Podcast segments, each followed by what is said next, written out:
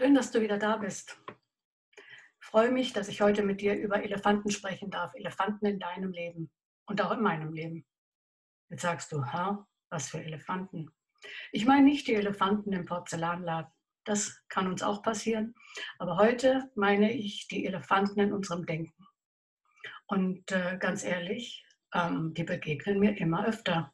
Die begegnen mir in Freundschaften, die begegnen mir in Ehen, die begegnen mir in den Medien, die begegnen mir bei Diskussionen lauter Elefanten. Und äh, ich hoffe, ich habe dich ein bisschen neugierig gemacht und du gehst mit mir ein Stückchen mit. Stell dir einfach mal vor, du hast in deinem Leben noch nie einen Elefanten gesehen. Und jetzt verbindet man dir die Augen und stellt dich an den Rüssel des Elefanten.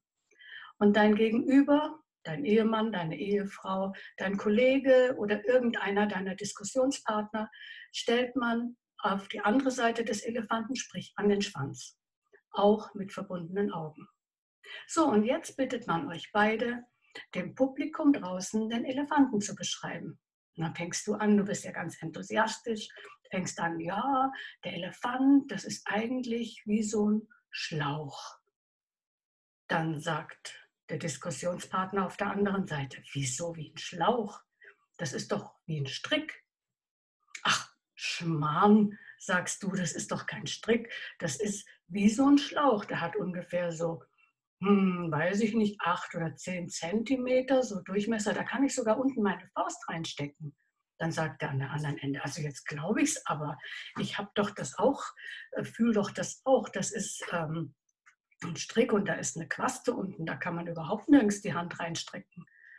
Dann sagst du wieder, also jetzt, ich weiß doch, was ich fühle. Ich kann doch das ganz genau merken. Das ist sogar ein bisschen glitschig unten.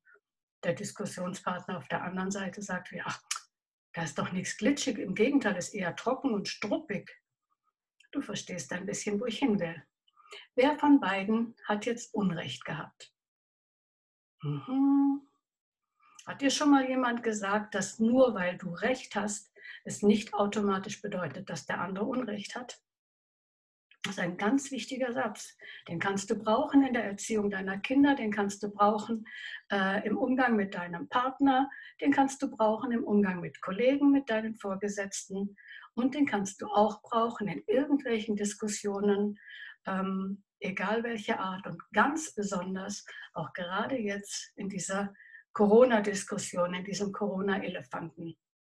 Nur weil der ein oder andere ähm, eine andere Meinung hat als du und nur weil deine Meinung richtig ist, heißt das nicht, dass der andere verkehrt liegt. Und das ist das, was ich mir wirklich wünsche, dass wir beginnen, ähm, da mehr so umzugehen mit den Dingen, wie, wie wir angehalten sind wertschätzender miteinander umzugehen und eben mal einen Schritt nach hinten. Ähm, das Positive an dieser ganzen Sache nämlich ist, wenn du bereit bist, auf die andere Seite des Elefanten zu gehen, wirst du feststellen, dass die ganze Sache, um die sich irgendwelche Meinungen drehen, egal in welchem Bereich deines Lebens, oft viel größere Dimensionen hat.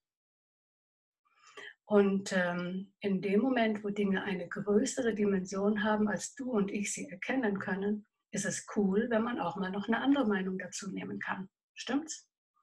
Die Schrift sagt uns an verschiedenen Stellen, dass wir aufgerufen sind, Frieden zu stiften. Und mir gefällt es gerade im Psalm 34, Vers 15 ganz gut. Da heißt es nämlich, dass wir vom Bösen ablassen sollen, dass wir das Gute tun sollen und dass wir dem Frieden nachjagen sollen. Nicht einfach nur ähm, hoffen, dass Frieden wird, sondern dass wir wirklich das dazu beitragen sollen, unseren Teil dazu beitragen, nachjagen sollen, dass Frieden wird.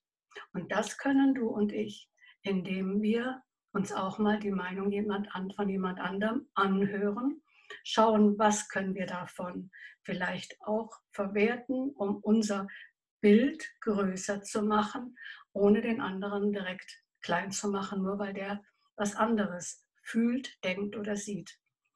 Also in diesem Sinne würde ich mir wünschen, dass das, was hier also, also wirklich so vehement abgeht in dieser ganzen äh, Corona-Diskussion auch, dass wir ähm, beginnen, respektvoller miteinander umzugehen, auch wenn wir unterschiedliche Meinungen haben, weil du und ich, keiner von uns kennt den ganzen Corona-Elefanten. Keiner kennt die ganzen Hintergründe. Keiner weiß, was sich da noch alles im Verborgenen abspielt. Du und ich, wir werden gefüttert über die Medien. Und ich sage dir eines, normalerweise wissen wir, dass wir über die Medien nicht die Wahrheit, zumindest nicht die volle Wahrheit bekommen, sondern Halbwahrheiten. Und ganz ehrlich, es ist ziemlich blöd, wenn du genau die falsche Hälfte der Wahrheit erwischt. Stimmt's? Also, anstatt dass wir uns gegenseitig fertig machen, egal zu welchem Thema, würde ich uns ermutigen wollen, lasst uns dem Frieden nachjagen und ab und zu mal schauen, ob die Meinung des anderen dazu beitragen kann, unser Gesamtbild ein bisschen größer zu machen. In diesem Sinne, du merkst, heute bin ich ein bisschen aufgeregt, macht nichts, darf auch mal sein. Lasst uns anhalten, daran festhalten, ähm, Gutes zu tun, vom Bösen abzulassen, auch vom Bösen reden über den anderen, dem Frieden nachzujagen und uns darauf zu freuen, einander beim nächsten Mal wieder ähm, zu anderen Themen zu treffen und äh, uns gegenseitig zu ermutigen. Okay, bis demnächst. Tschüss.